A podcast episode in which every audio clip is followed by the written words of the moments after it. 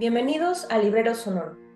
A propósito del 140 aniversario luctuoso de Richard Wagner, nos acompaña el día de hoy el escritor Ramón López Castro, quien ha recibido los siguientes premios.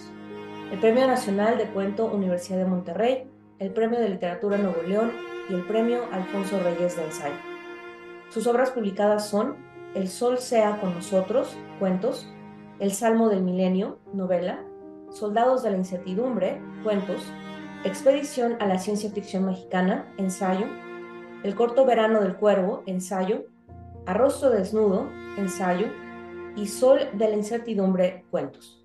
Su ensayo Vida y Traición de las Cosas Inertes fue seleccionado para la antología el ensayo número 2 de la Dirección General de Publicaciones y Fomento Editorial de la Universidad Nacional Autónoma de México.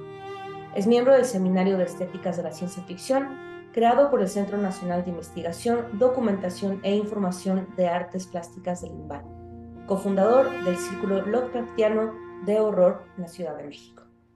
Bienvenido Ramón y muchas gracias por acompañarnos el día de hoy. Y a propósito pues de Richard Wagner y su presencia en el mundo contemporáneo y en particular en el cine.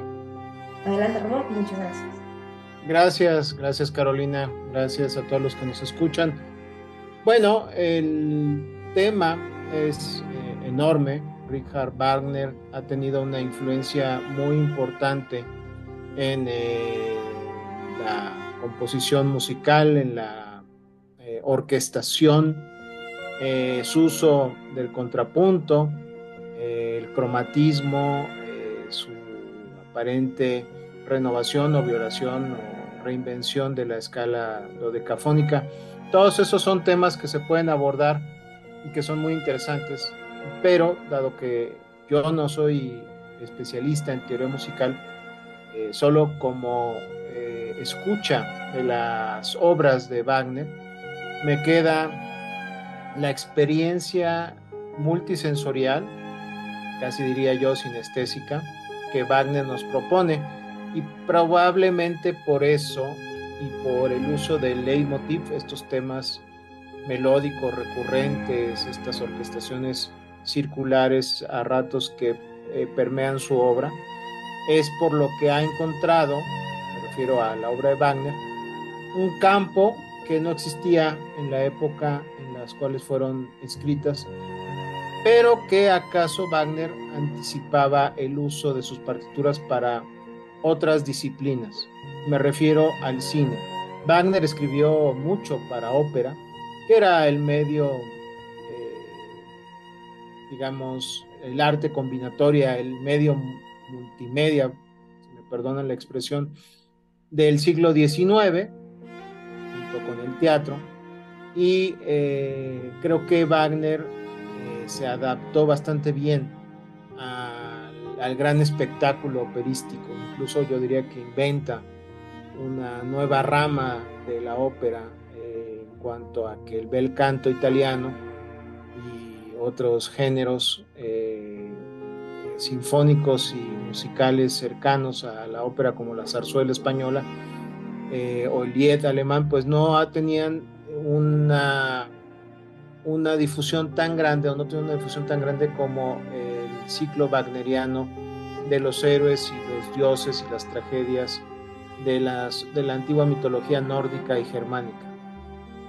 Eh, por lo tanto, creo que cuando otros eh, creadores, otros artistas como John Borman, el director británico que entre otras obras hizo Excalibur, una adaptación muy inteligente de los, del ciclo artúrico y sobre todo de un texto eh, muy importante en el ciclo artúrico eh, el de La muerte de Arturo, Thomas Mallory, eh, este creador, este realizador británico, no voy a decir saquea, pero toma de manera muy pródiga, muy generosa, mucho de la obra de Wagner para la pista sonora de su de su película Excalibur. Y ahí creo que también vemos tanto en un, plano cómico como lo hizo eh, el, conejo Box Bunny en una reinterpretación de el ciclo de los nivelungos, donde él aparece como director de orquesta y aparece también Porky, este, como Wotan o Odin. Eh, una de las famosas caricaturas de Looney Tunes, vemos esta idea de que Wagner es igual a lo grandioso, a lo mítico, a lo ultraterreno o a la invocación de los héroes del pasado. Pero también vemos una parte eh, muy eh, salvaje de Wagner, por ejemplo el Wagner que utiliza Francis Ford Coppola en aquella escena famosa o infamemente famosa, depende cómo lo ven, de eh, Apocalipsis Now, la escena donde un cuerpo de aerotransportado con helicópteros de Estados Unidos durante la guerra de Vietnam literalmente arrasa con una aldea eh, vietnamita. Esta, eh, esta famosa escena eh, pues está contrapunteada, creo que Coppola entiende muy bien el contrapunto wagneriano por una edición vertiginosa, por el uso irrestricto de una violencia que simula la violencia de la guerra, pero la presenta con, una estética que nos la hace imponente, terrible. Eh, creo que podemos hacer de Coppola una crítica constructiva como la, de, la que podemos hacer de Kubrick o de otros eh, cineastas sobre si la violencia realmente tiene que ser glamorizada, pero bueno, es lo que ocurre. Y hay que reconocer que la guerra tiene un lado oscuro y atractivo para muchos seres humanos, si no, no, si no, no existiría. Eh, pero eh, la cabalgata de las Valquirias, esta pieza sinfónica, eh, precisamente de Richard Wagner, es la que es el soundtrack, es el acompañamiento musical de las escenas de Francis Ford Coppola en, esta, en, este memorable pasaje de su Apocalipsis Now. Y eso nos plantea otra cuestión, hasta dónde eh, conocemos realmente a Wagner, a Richard Wagner, el político, el hombre de acción, el, eh, suegro de Franz Liszt, eh, el, creador prácticamente de toda una mitología, porque había en esta oleada de nacionalismo alemán que inicia con las revoluciones nacionalistas de los 1840 del siglo XIX, pues había muy poca eh, muy poco deseo de, recuperar en, el arte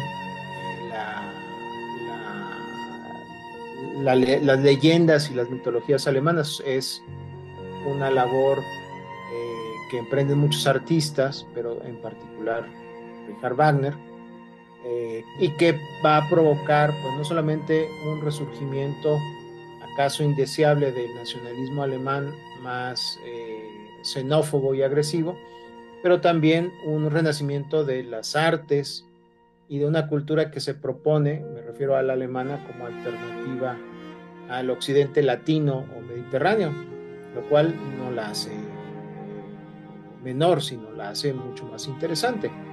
Y por supuesto a, la, Francia, ¿no? al gran enemigo de prusianos y de otros alemanes. Finalmente, el nacionalismo alemán se cristaliza después de la guerra franco-prusiana de 1871 y es cuando muchos de los postulados de Wagner empiezan a influir en las políticas públicas y en la ideología de partidos nacionalistas.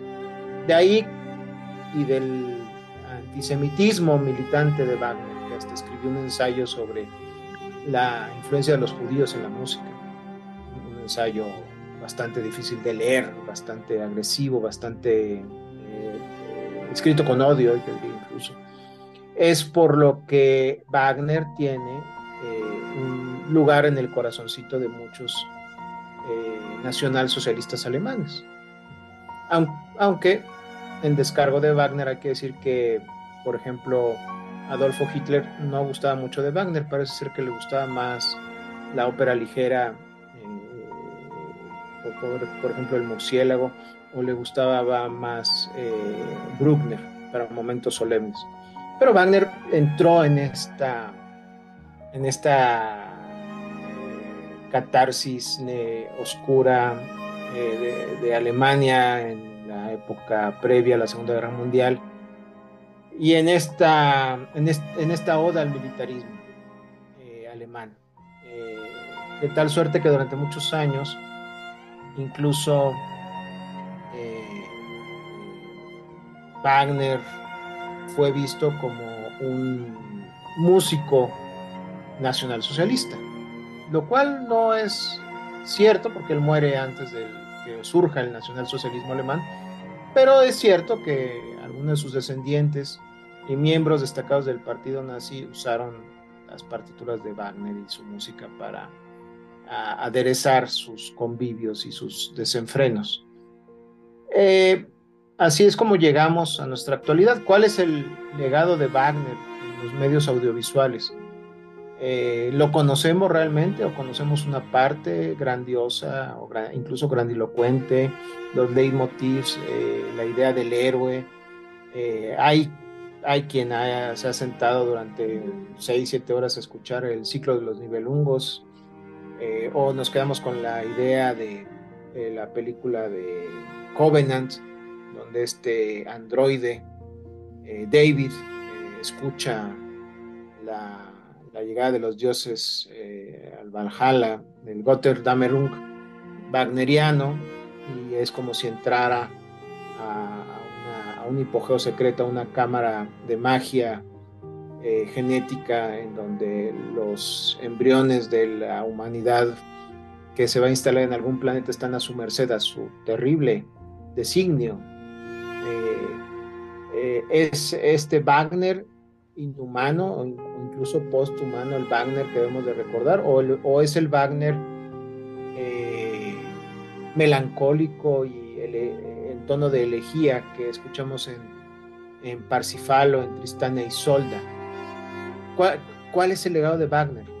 Y creo que eso me intriga, eh, porque sí hay este uso de Wagner para la grandilocuencia y lo mítico y lo heroico, y para la violencia, para hermosearla como banda sonora de, de la escena que ya comenté de eh, la eh, eh, Apocalipsis Now. Está el mito artúrico, muy ligado también a los mitos que le interesan a, Wagner, tan es así que él aborda los mitos artúricos en Parsifale y, y, Tristana y Solda, y lo retoma John Borman en la famosa película Excalibur. Pero creo que haciendo a un lado la desfachateces de Wagner en la política, su antisemitismo ramplón, eh, incluso hasta su cobardía cuando provoca revoluciones o es partícipe de revoluciones en, la, en, el decenio de 1840 y sale por piernas cuando ve que las cosas se ponen muy duras. Eh, esta famosísima eh, crueldad wagneriana con sus músicos en las orquestaciones, su mente hábil y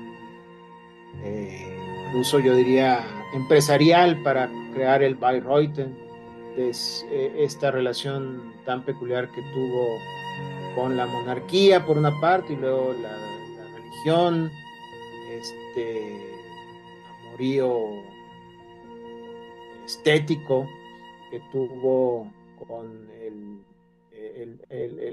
uno de los reyes más tristes de los reinos que eran antes de la unificación alemana, eh, reino de, Baviera y el rey eh, Ludwig, que murieron en circunstancias muy extrañas, no vamos a hablar porque se nos va el tiempo. es, Wagner es un hombre que crea parte de lo que es la cultura alemana y sin embargo muere en palazzo veneciano en el, Gran Canal, podría uno pensar que, que, murió ahí en Reuter rodeado de las esculturas de sus héroes pangermánicos. No, muere en uno de los lugares más emblemáticos de la cultura mediterránea y latina. ¿no? Pues en pocas palabras, Wagner es y sigue siendo un genio musical y una contradicción como ser humano, como muchos eh, seres humanos contradictorios. Y creo que ese es uno de los legados más importantes de la música de Wagner, su contradicción, nuestro cómo nuestra naturaleza humana nos lleva al eh, paroxismo del héroe, a la villanía y a la abyección más absoluta del villano, del, traidor, del dios oscuro de la muerte, de la destrucción, del ocaso de los dioses, y cómo también procuramos o pensamos que el amor nos puede salvar de alguna manera, como ocurre eh, también en los grandes temas wagnerianos. Muchas gracias, Ramón. Y para concluir con una eh, pregunta a propósito de el inicio, nos compartes que Wagner precisamente nos propone una experiencia multisensorial en la que también son notables las referencias a la mitología nórdica y germánica. ¿Podrías ahondar más en ello, es decir, en la influencia de la mitología en su obra, o bien si su obra fue la que resignificó los mitos y de alguna manera nuestra interpretación contemporánea está mediada quizá también por la obra de Wagner. Sí, es una gran pregunta porque ¿qué fue primero el huevo o la gallina? ¿Qué fueron primero los mitos germánicos, pangermánicos y nórdicos? O la interpretación que hace Wagner de estos mitos. Eh, no hay una respuesta sencilla. Lo que podemos decir es que Wagner dedica un ciclo de cuatro óperas eh, que tenían que interpretarse todas de corrido. Eh, por eso él habla en sus escritos de un prólogo y tres jornadas, que es El Anillo del, del Nivelungo. Eh, el cantar de los nivelungos, texto medieval, no es exactamente la única fuente de, eh, del anillo del nivelungo. Eh, es, una, eh, es una interpretación muy libre porque Wagner también agarra temas y personajes de las sagas islandesas, de la mitología germana, y, crea estas óperas, el, el, oro del Ring, la Valquiria, Sigfrido y el ocaso de los dioses, el Gotterdamerung, que forman lo que también se le conoce como parte del catálogo de, el catálogo de Bayreuth, este, este centro de espectáculos musical operístico que crea Wagner. Eh, eh, la obra, si no me falla la memoria, de Wagner, este, El Anillo del Nibelungo, es una obra que tarda unos 25 años o 30 en escribir.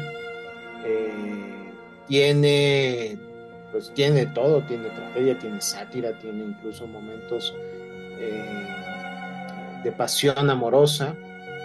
Eh, no hay mucho, no hay mucho humor, también hay que decirlo, y habla de estas luchas entre dioses, héroes, semihéroes, seres telúricos que van a conformar el, gran, la gran cosmogonía alemana.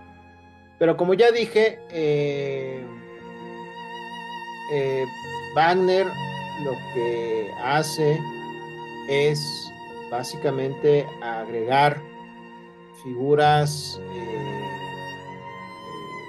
incluso grecolatinas como las ninfas acuáticas, las ondinas, las hijas del Rin, incluye a Odín o a Botan, incluye a Sigfrido, a las Valquirias, que, las Valquirias son realmente nórdicas, no, no, son este, germánicas, las eh, entidades femeninas que trabajan con Freya y con Odín para traer a los héroes caídos en batalla, ¿no? al o Valhalla, al salón de los dioses.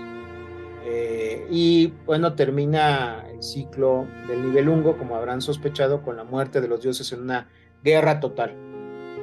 A lo mejor por eso les gustaba tanto a los nazis todo este, toda esta parafernalia.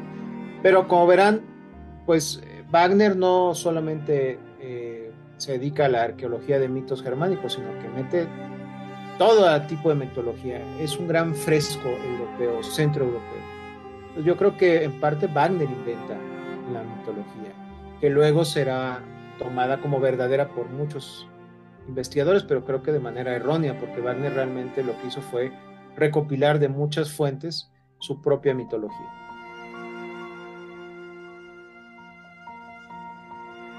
Muchas gracias, Ramón. Ha sido muy interesante escucharte y sin duda es un tema que nos permitiría eh, abordar otra serie de eh, cuestiones y esperemos que este sea pues quizá el inicio de otra, bueno, continuación de otra conversación. Muchas, muchas gracias por haber aceptado nuestra invitación y por acompañarnos en este episodio y gracias por escucharnos.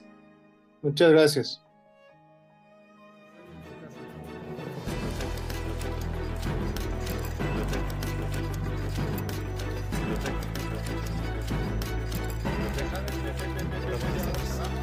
Ya vamos a cerrar. En 10 minutos empieza el cerro.